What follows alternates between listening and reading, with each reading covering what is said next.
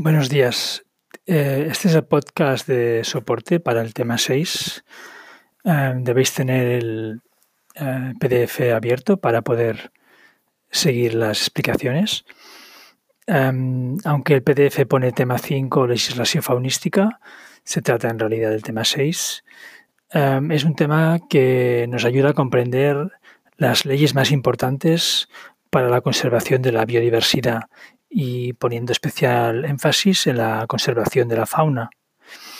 Veréis que el tema se estructura mm, como un zoom, empezando por la legislación a nivel internacional y eh, bajando de escala hacia los niveles eh, europeo, estatal y, finalmente autonómico, poniendo eh, en especial relieve la legislación catalana acabaremos viendo algunos, eh, algunas tipologías de espacios naturales que se han definido según criterios eh, faunísticos, criterios de, leyes eh, de conservación. En la diapositiva 2 tenéis un, un cuadro resumen de lo que se podrían denominar las principales normativas internacionales en materia de conservación de la biodiversidad estas normativas surgen de grandes convenios que reúnen a muchos países y estos convenios, digamos que sentan las bases para, la, para leyes que, aplican en, más de 100 países en todos los casos. ¿no? A veces em, pueden llegar a los prácticamente a los 200 países que han ratificado un convenio. Hay más convenios que los que salen en la tabla, lógicamente, pero estos serían los, los más importantes que se deben conocer. Fijaros que la tabla en la primera columna ah, nos pone el nombre y los objetivos del convenio, ah, la ciudad donde tuvo lugar, de manera que habitualmente los convenios se conocen por el nombre de la ciudad más que por eh, su título.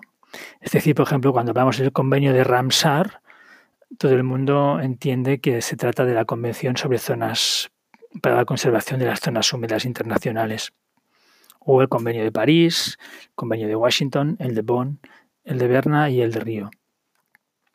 Para cada convenio se cita el año en que se, digamos, se reunió la convención por primera vez los resultados más destacables que, ha obtenido el convenio, el número de países que han firmado el convenio hasta la fecha, hasta la actualidad, y la web, digamos, la, página web donde podéis encontrar la información de cada convenio. Estos convenios se ven con más detalle en las próximas diapositivas. Lo que quería que remarcar aquí es, fijaros que de los eh, seis convenios, Cinco se firmaron en los años 70 del siglo XX. ¿Qué pasa en estas fechas para, para explicar que, hubiera esta gran difusión de convenios? Pues mm, hay que remontarse a la, a la Segunda Guerra Mundial y a la posguerra que siguió, mm, después de una época de muchas penurias para la población en Europa y en muchos lugares del mundo viene una época de eh, gran producción de alimentos, la agricultura se industrializa, ah, la tecnología, el uso del petróleo se generalizan y de esta manera se, eh, digamos, la explotación humana del medio en todas las partes del mundo, incluyendo mm, el, aclareo de los bosques, el, secado de, los, de las zonas húmedas, etcétera, mm, se incrementan Todo esto en pro de la producción de alimentos, de la producción industrial, de las comunicaciones y transportes. esto se realizó no sin ah, importantes efectos en el, medio. Estos efectos empezaron a, visualizar sobre todo en los años 60. Ah, quizás conoceréis un libro de Raquel Carson que se llama La primavera silenciosa, Silent Spring, que explicaba los efectos perniciosos del DDT en la naturaleza y en la propia salud humana. Y este tipo de libros uh, lanzan o ayudan a lanzar una conciencia de, en relación a la destrucción del medio ambiente por parte de las actividades humanas y la necesaria conservación del mismo. No es extrañar que en estas épocas, a finales de los años 60, es cuando nace el movimiento hippie o cuando se consolida el movimiento hippie y em, filosofías de, protección. Por tanto, el mundo estaba en ese momento preparado, la sociedad humana estaba preparada para empezar a poner límites a, a su algunos límites, por lo menos, a su crecimiento, digamos, ilimitado. Y ah, se empezaban a, los países se empezaron a reunir para ah, promover leyes que protegieran la naturaleza. Muy bien, pues un poquito esta sería la explicación del por qué en los años 70 nacen todos estos convenios. Si vamos a la página, a la diapositiva 3, eh, encontraréis el convenio de Ramsar sobre zonas húmedas de importancia internacional. Cualquier país que ratifique este convenio debe tener en su territorio por lo menos una zona húmeda de importancia internacional que se compromete a, proteger. En la diapositiva encontraréis los datos más concretos en relación a diferentes territorios y a la administración del, convenio, que os recuerdo que podéis ampliar información en la página web del propio convenio, si os interesa. El convenio de París lo que hace es listar todos, los, todos los lugares del patrimonio mundial que deben ser conservados para la humanidad y se divide en, en zonas, en, perdón, en sitios de patrimonio cultural y sitios naturales. Y también hay sitios de interés mixto, natural y cultural al mismo tiempo. Aquí veis algún ejemplo, como es el caso de, un sitio em, de interés eh, cultural y natural que se encuentra a ambos lados de la frontera de España y Francia, que es la zona de, de Monte Perdido. En la diapositiva 5 se empieza a explicar algunos datos del convenio CITES. El CITES o convenio de Washington es muy conocido en, um, porque protege um, las especies amenazadas de fauna y de flora salvaje que están amenazadas específicamente por el comercio internacional. Es decir, este eh, convenio no regula el comercio en el interior de un país, de un Estado, pero sí entre países y tiene diferentes apéndices que protegen diferentes tipos de especies que pueden estar amenazadas por este convenio. A continuación veis algunos gráficos eh, de especies o grupos de especies em, que han sido objeto de, comercio internacional y el número de transacciones declaradas en el mundo, que si os fijáis, en 2015 hay 1.200.000 eh, operaciones comerciales con especies salvajes en todo el mundo y esto solo serían las, transacciones legales, las declaradas. Pensar que hay una cantidad inmensa de transacciones no declaradas y además tampoco se reflejan aquí todas las transacciones que se dan en el interior de un país, aunque este país sea tan inmenso como puede ser, por ejemplo, Rusia o Canadá o Estados Unidos. La diapositiva 6 se detallan algunos, em, digamos, detalles más sobre los casos de España o permisos, temas administrativos que, no voy a, explicar aquí, os lo podéis leer o entrar en la página web de CITES. En la página 7 ya pasamos al convenio de Bonn, convenio sobre para la conservación de las especies migradoras de fauna y que tiene diferentes em, anexos y también diferentes acuerdos para la protección de grupos de especies que necesitan de acciones concretas. Por ejemplo, aquí vemos, pues, para los murciélagos migradores, pues deben tomarse unos, unas iniciativas de protección, por ejemplo, que incluyan pues, la protección de cuevas o de zonas de, de nidificación o de reposo de estas especies, muy diferentes de los acuerdos que se tomen, por ejemplo, para la protección de cetáceos, que serán acuerdos en aguas internacionales, para protegerlos de, accidentes o de, de, contaminación o de la pesca legal o ilegal, etc. Si vamos a, a la diapositiva 8, vemos la Convención sobre la protección de la diversidad biológica, que fue uno de los resultados de la gran cimera de la Tierra de Río en el año 1992. Aquí ya hemos hecho un salto en el tiempo.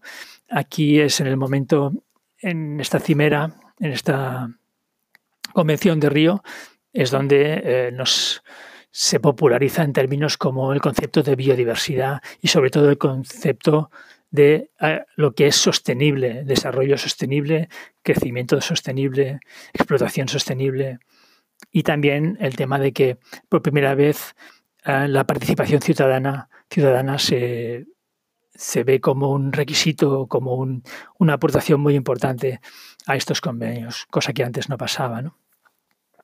Aquí veis algunos detalles más que tampoco voy a, voy a explicar. En la diapositiva 9 vemos eh, lo que serían las, las em, los objetivos de, biodiversidad de Aichi, con diferentes em, objetivos estratégicos que podéis leeros, y algunos objetivos para el 2020, em, que son los que se están evaluando en estos momentos, a ver si se han cumplido o no, y que, entre otras cosas, eh, se, se comprometían los países firmantes de proteger un 17% de las áreas terrestres del planeta y un 10% de las marinas. Em, por las noticias que tengo, en la parte terrestre se estará cerca de llegar al objetivo, mientras que en la parte marina todavía estamos un poco lejos. Y el 50% de reducción en la destrucción del hábitat, otro de los objetivos, este, em, podemos ver que no solo no se ha cumplido, sino que en muchas regiones y para muchos hábitats del mundo esta destrucción ha aumentado. Creo que van a evaluar el 2020 y van a plantear nuevos objetivos para el 2030 y cada década mm, se plantean los objetivos que luego se evalúan eh, mediante indicadores si se cumplen o no. Las previsiones no son muy optimistas en estos momentos. En el tema 10 vemos un mapa de los países firmantes de la Convención sobre Diversidad Biológica. Y en el tema 11, y en la diapositiva 11 pasaríamos a ver el convenio de, de Berna, un convenio muy importante para sentar las bases de las directivas europeas en materia de conservación de la naturaleza. Vemos que hay diferentes anexos con diferentes objetivos. En la diapositiva 12 ya vemos ya estas directivas que emanan directamente del convenio de Berna.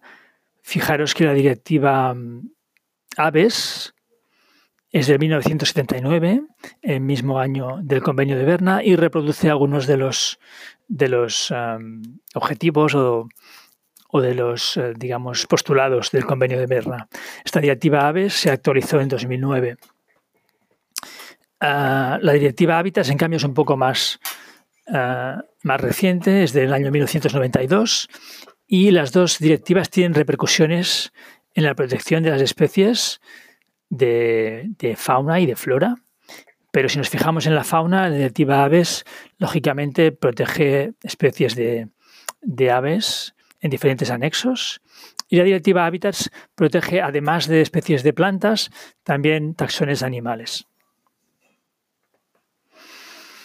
En la diapositiva 13 vemos algunos detalles más de estos anexos. Y en la 14 vemos que las directivas aves y hábitats tienen también repercusiones en la protección del territorio.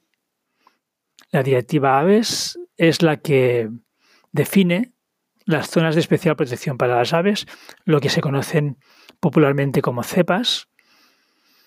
Y la directiva hábitats define los lugares de interés comunitario, lo que se conoce como LICS. Cuando estos lugares de interés comunitarios son aprobados definitivamente por la Comisión Europea, em, se transforman en zonas de especial conservación, que serían los CEX. El conjunto de cepas y de CEX de todos los países europeos conforma la red más importante del mundo en materia de conservación de espacios naturales, la red eh, Natura 2000.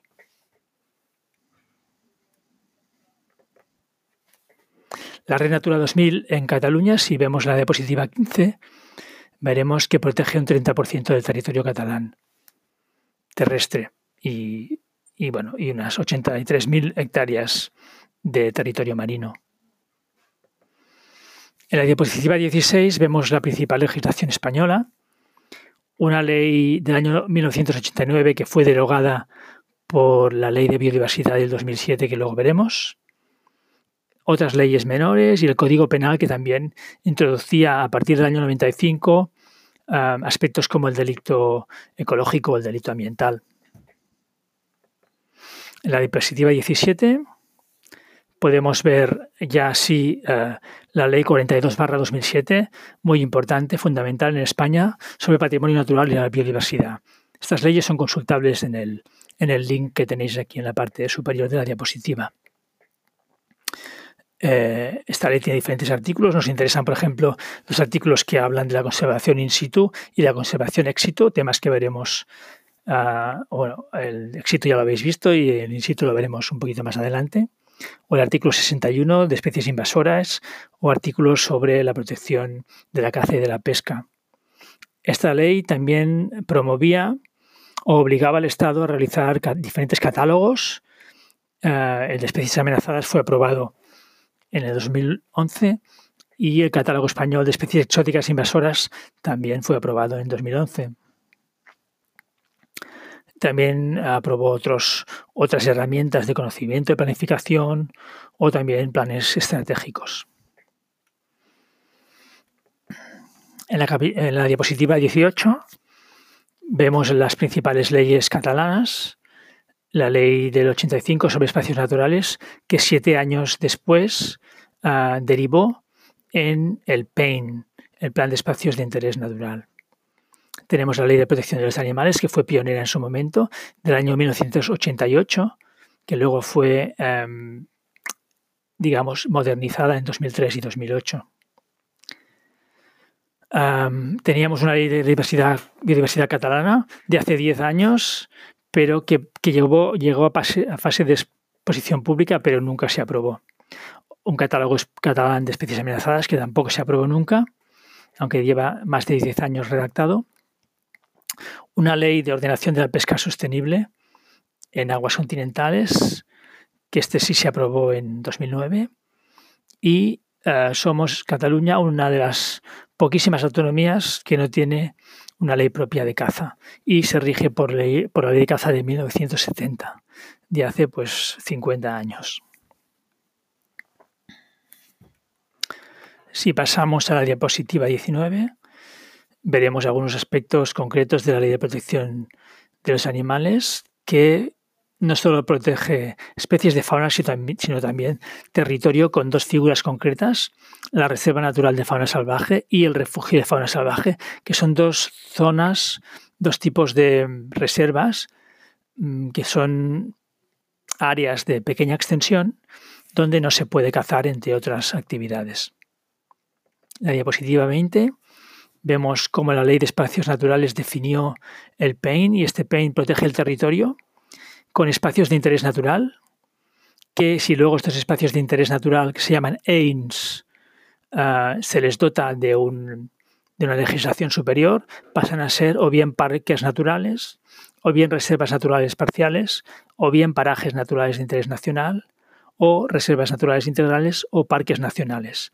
De todas estas categorías, las únicas donde no se puede realizar la caza son las dos últimas. Por tanto, fijaros que, a contrario de lo que cree mucha gente, en un parque natural se puede cazar.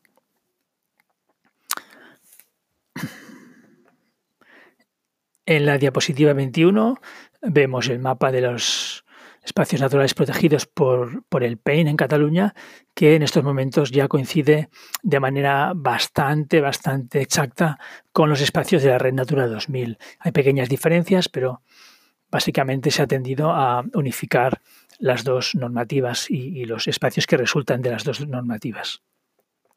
En la diapositiva 22, ya para acabar, vemos eh, temas de superposición. Es interesante ver cómo en el territorio se solapan diferentes leyes de protección o de uso de la naturaleza. Y de esta forma, por ejemplo, en el mapa grande de la izquierda vemos los terrenos cinegéticos, terrenos donde se puede cazar, y que estos solapan perfectamente con los mapas pequeños de la derecha, el de la Red Natura 2000 o el del PAIN. Podríamos solapar otros mapas, aquí mapas de hábitats, mapas de carreteras, eh, mapas de otros tipos de aprovechamientos como canteras y veríamos que hay solapamientos importantes y por tanto hay multiplicidad de usos en el territorio y también nos daríamos cuenta que las legislaciones de protección de la naturaleza no impiden, eh, sí que regulan mucho, pero no impiden muchas de las actividades humanas, incluso algunas de las, de las que son impactantes. Pues bueno, espero que podáis eh, eh, ver con un poco más de detenimiento este tema. y he hecho un repaso rápido para ayudaros a su estudio y bueno, mm, seguimos. Espero que vaya muy bien. Hasta luego.